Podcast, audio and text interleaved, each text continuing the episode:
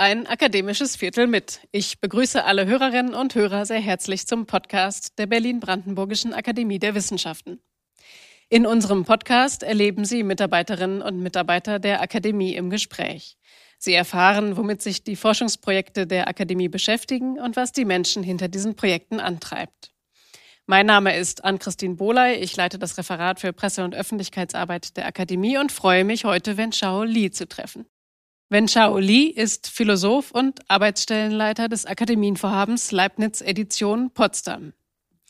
Warum die Leibniz-Edition eines der traditionsreichsten Projekte der Akademie ist und mit welchem Leibniz er sich genau beschäftigt, darüber spreche ich jetzt mit meinem Gesprächspartner. Herzlich willkommen in unserem Podcast. Könnten Sie uns zum Einstieg etwas zur Geschichte Ihrer Edition in der Akademie der Wissenschaften erzählen? Es handelt sich ja um eines der traditionsreichsten Editionsprojekte dieser Akademie. Ja, vielen Dank. In der Tat, die Leibniz-Edition wurde beschlossen eigentlich 1901 auf der Internationalen Versammlung der Akademien. Und äh, zwar als ein Kooperationsprojekt der damaligen preußischen Akademie der Wissenschaften mit zwei Pariser Akademien. Und der Erste Weltkrieg hat natürlich ganz schnell diese Kooperation zu einem abrupten Ende geführt. Nach dem Krieg hat die Preußische Akademie beschlossen, das äh, Vorhaben allein weiterzuführen, als sozusagen ein deutsches Projekt. Und die Zeit nachher, die Anschluss des Ersten Weltkrieges, der Zweite Weltkrieg mit der Verfolgung oder Auswanderung eines jüdischen Mitarbeiters durch Warschau nach Amerika und dann die deutsche Teilung nach dem Krieg haben natürlich einen zügigen Fortgang des Vorhabens nicht gerade begünstigt, so dass man sagen kann, früh begonnen, aber das Vorhaben kam zu einem späteren Zeitpunkt erst einmal sozusagen in Fahrt. Ich habe eine kurze äh, Statistik. Der erste Band erschien 1923. 1945 nach dem Krieg sechs Bänder. Bis 1984 insgesamt 19 Bänder.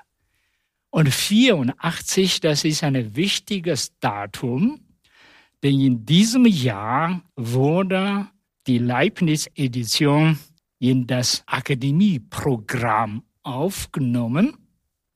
Seitdem sind gut 60 Bänder erschienen.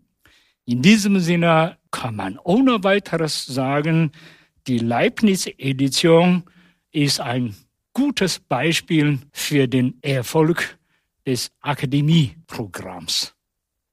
Könnten Sie uns noch erzählen, mit welchen Schriften Sie sich beschäftigen in Ihrem Teil der Leibniz-Edition?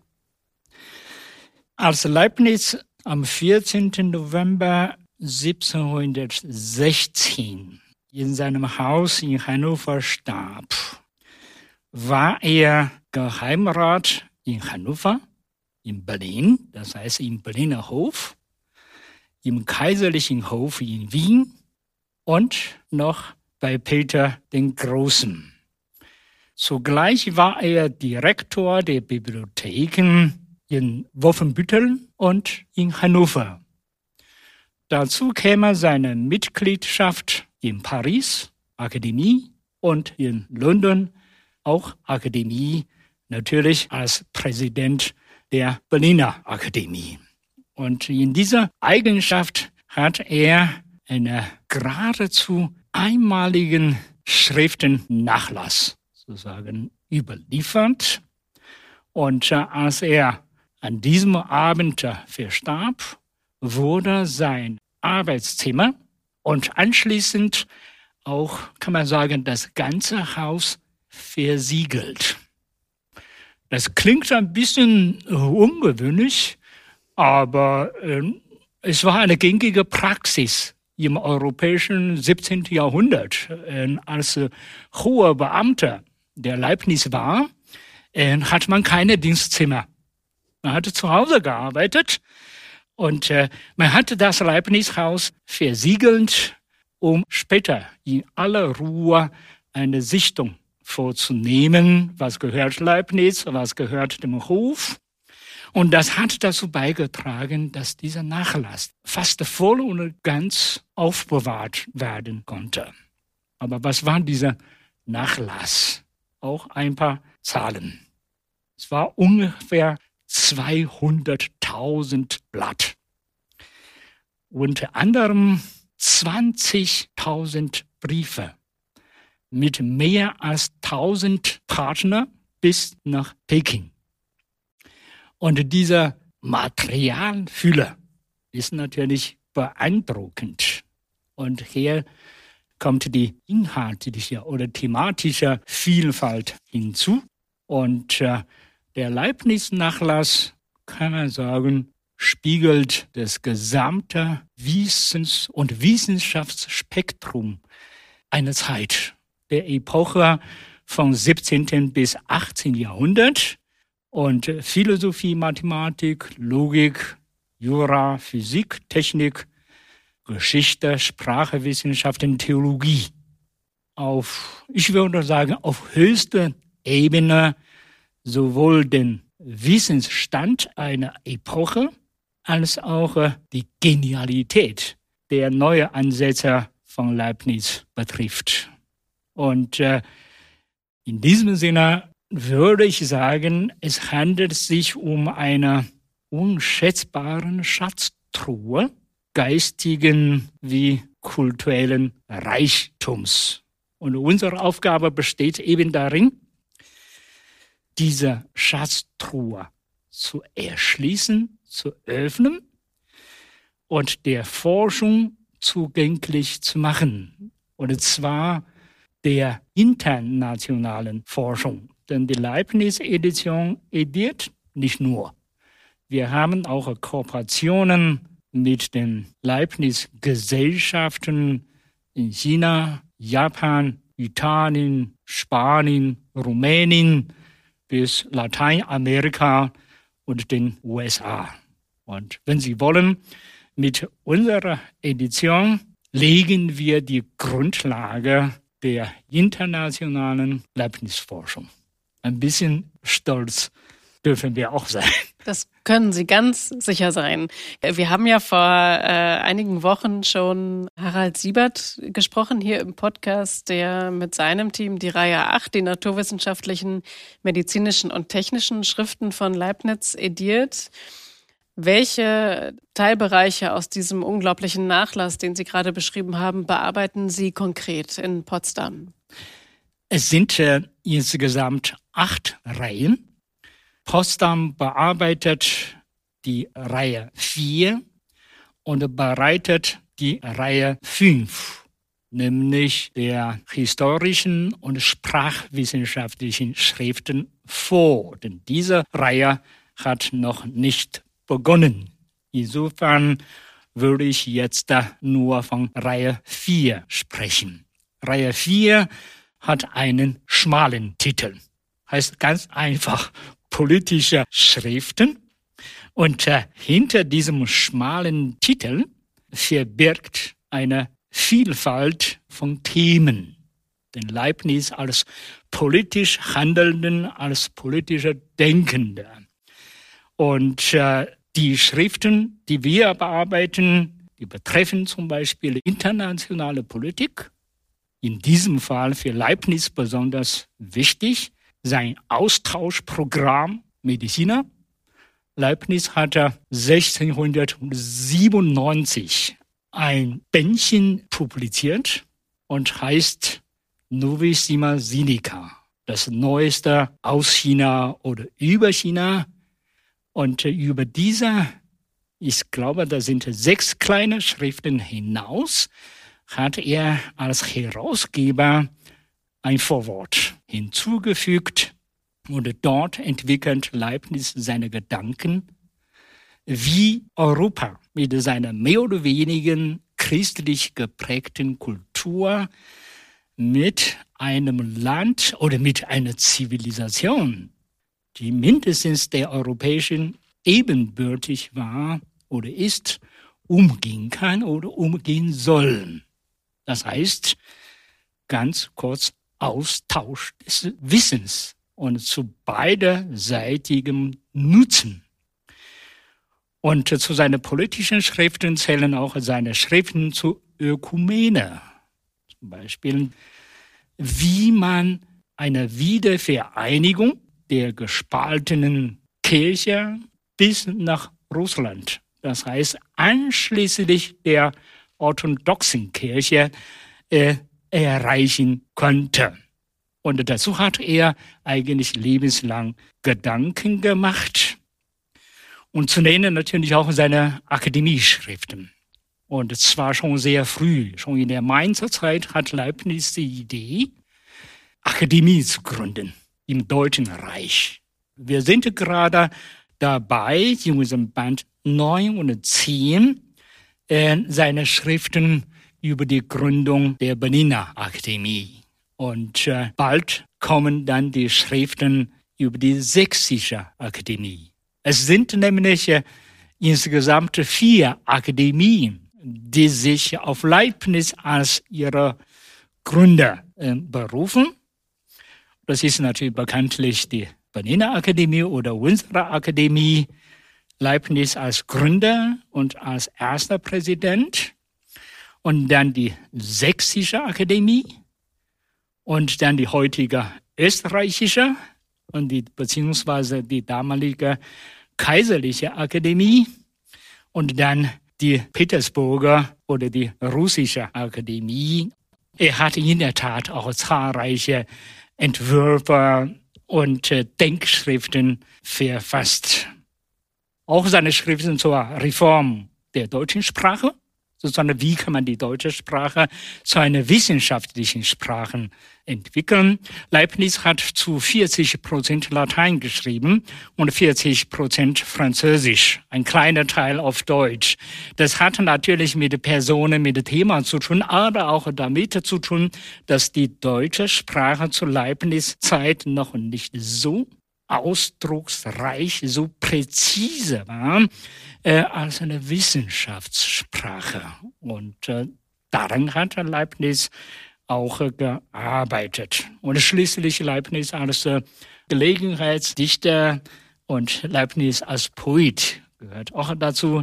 Sie sehen hinter diesem schmalen Titel politischer Schriften ist ein Reichtum zu entdecken.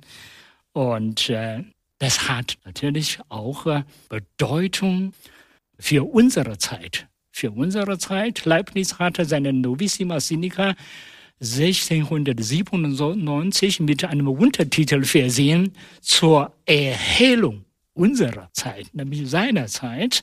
Und die Anlehnung an diese Formulierung würde ich sagen, wir machen die Leibniz-Edition auch zur Erhellung unserer Zeit oder unserer Epoche und weit über Europa hinaus. Ja, vielen Dank auch, dass Sie uns diesen Reichtum, der sich in Ihrer Editionsreihe verbirgt, einmal aufgefächert haben und die verschiedenen Felder eben, auf denen Leibniz sich bewegt hat, äh, die ja auch in ganz unterschiedliche Richtungen gehen. Sie haben uns noch eine Schrift mitgebracht von Leibniz. Ja. Mögen Sie dazu noch einmal etwas sagen, was Sie dort sehen und was das mit Ihrem Projekt zu tun hat? Äh, ja, wir haben natürlich mit Papier zu tun. Und Papier ist für uns äh, schon etwas Besonderes, äh, aus zwei Gründen. Erstens, äh, Papier war damals teuer. Und das hat dazu geführt, dass Leibniz fast jedes Zettelchen voll beschrieben hat. Und zweitens, unsere Aufgabe besteht eben darin zu sehen, was auf jedem Papier dort steht. Und äh, das Blatt, kann man sagen, das noch in Kopien, das ich mitgebracht habe, ist exemplarisch für unsere Arbeit, auch für die Leibnizens Arbeitsweise. Ähm, es handelt sich um ein einfaches Blatt und voll beschrieben. Und äh, Inhaltlich geht um ein Reisetagebuch von einem Engländer, der hieß William Penn. Und der war ein englischer Quäcker und war Gründer einer Kolonie.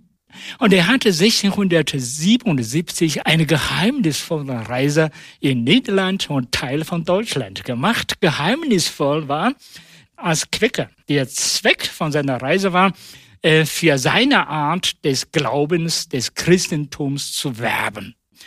Und äh, er muss vorsichtig sein, damit er nicht behelligt oder verfolgt wird von deutschen oder niederländischen Obrigkeiten. Und äh, auf dieser Reise äh, kam auch zu einer Begegnung mit der Fürst Äbtis im Damenstift Herford. Und äh, die Fürstin Äbtis war eine Schwester der Sophie von Hannover und eine Tante von Sophie Charlotte, der späteren preußischen Königin. Sein Reisetagebuch wurde 1694 zum ersten Mal gedruckt. Leibniz hatte wahrscheinlich den Auftrag bekommen, dieses Tagebuch für den Hannoverschen Hof zu übersetzen. Und das Papier besteht aus fünf Textblöcken und wir haben lange, lange Zeit gebraucht, überhaupt das zu sehen, was, was da los ist, denn die passen vorne hinter nicht zusammen. Bis uns auf die Idee kam, es sind gar nicht eine Schrift, es sind zwei Schriften. Leibniz hat uns in die Irre geführt, sozusagen, indem er auf dem Papier die zwei Schriften auf einem Papier aber die Schriften benutzen oder haben, besonders zu Beginn, gleiche Texte. Das heißt, dort, da mitten, da steht nur eine Passage und diese Passage müssen wir zweimal gebrauchen. Dann kommt einen Sinn und äh, der Sinte Leibniz hat übersetzt und nebenbei noch seine Kommentare gemacht. Und aus der Übersetzung hat er eine Schrift für den Hof gemacht und aus den Kommentaren hat er eine Schrift für sich selber gemacht. Und das, äh, das hat uns schon ein bisschen Zeit gekostet. Und äh, das ist das eine Interessante. Das ist natürlich noch ein Manuskript, Konzept. Und äh, später sollen noch daraus Reinschriften entstehen. Und äh, aus diesem Kommentare ist mindestens eine Reinschrift überliefert. Und da haben wir natürlich auch in beide Schriften hineingelesen, haben festgestellt, im Konzept oder in diesem Papier, das wir jetzt vor uns haben, äh, schreibt Leibniz ganz offen. Klartext und diese Art des Christentums oder Quäkertums passt dem Rationalisten Leibniz überhaupt nicht. Und äh, in der Reinschrift hatte seine Kritik sehr stark reduziert. Die Vermutung ist, diese Übersetzung und auch diese Kommentare, vor allem diese Übersetzung, war natürlich für die Hannoversche Hof gedacht und zum Teil auch für die Sophie von Hannover. Und die pflegt einen anderen Zugang zu Glauben, zur Religion als Leibniz. In diesem Sinne, dieses Papier zeigt uns formell wie inhaltlich, wie differenziert wir arbeiten müssen und wie, äh, wie viel Freude eine solche Beschäftigung mit Leibniz-Papieren uns auch äh, bereitet. Lieber Lee, es gibt von Leibniz so viel zu berichten, deutlich mehr als in ein akademisches Viertel passt. Und deshalb bleibt mir eigentlich nur noch Ihnen zu danken für diesen Einblick, den Sie uns ermöglicht haben, auch jetzt zuletzt noch in die Arbeits- und Gedankenwelten von Leibniz, in die Komplexität dieser Schriften, die natürlich dann auch eine Komplexität Ihrer Editionsarbeit ist. Ich danke Ihnen für dieses Gespräch und wünsche Ihnen noch weiterhin alles Gute für das Projekt. Wir haben zu danken. Das war auf ein akademisches Viertel mit, der Podcast der Berlin-Brandenburgischen Akademie der Wissenschaften. Ich danke Ihnen fürs Zuhören und freue mich, wenn Sie auch beim nächsten Mal wieder dabei sind. Bis dahin, bleiben Sie gesund.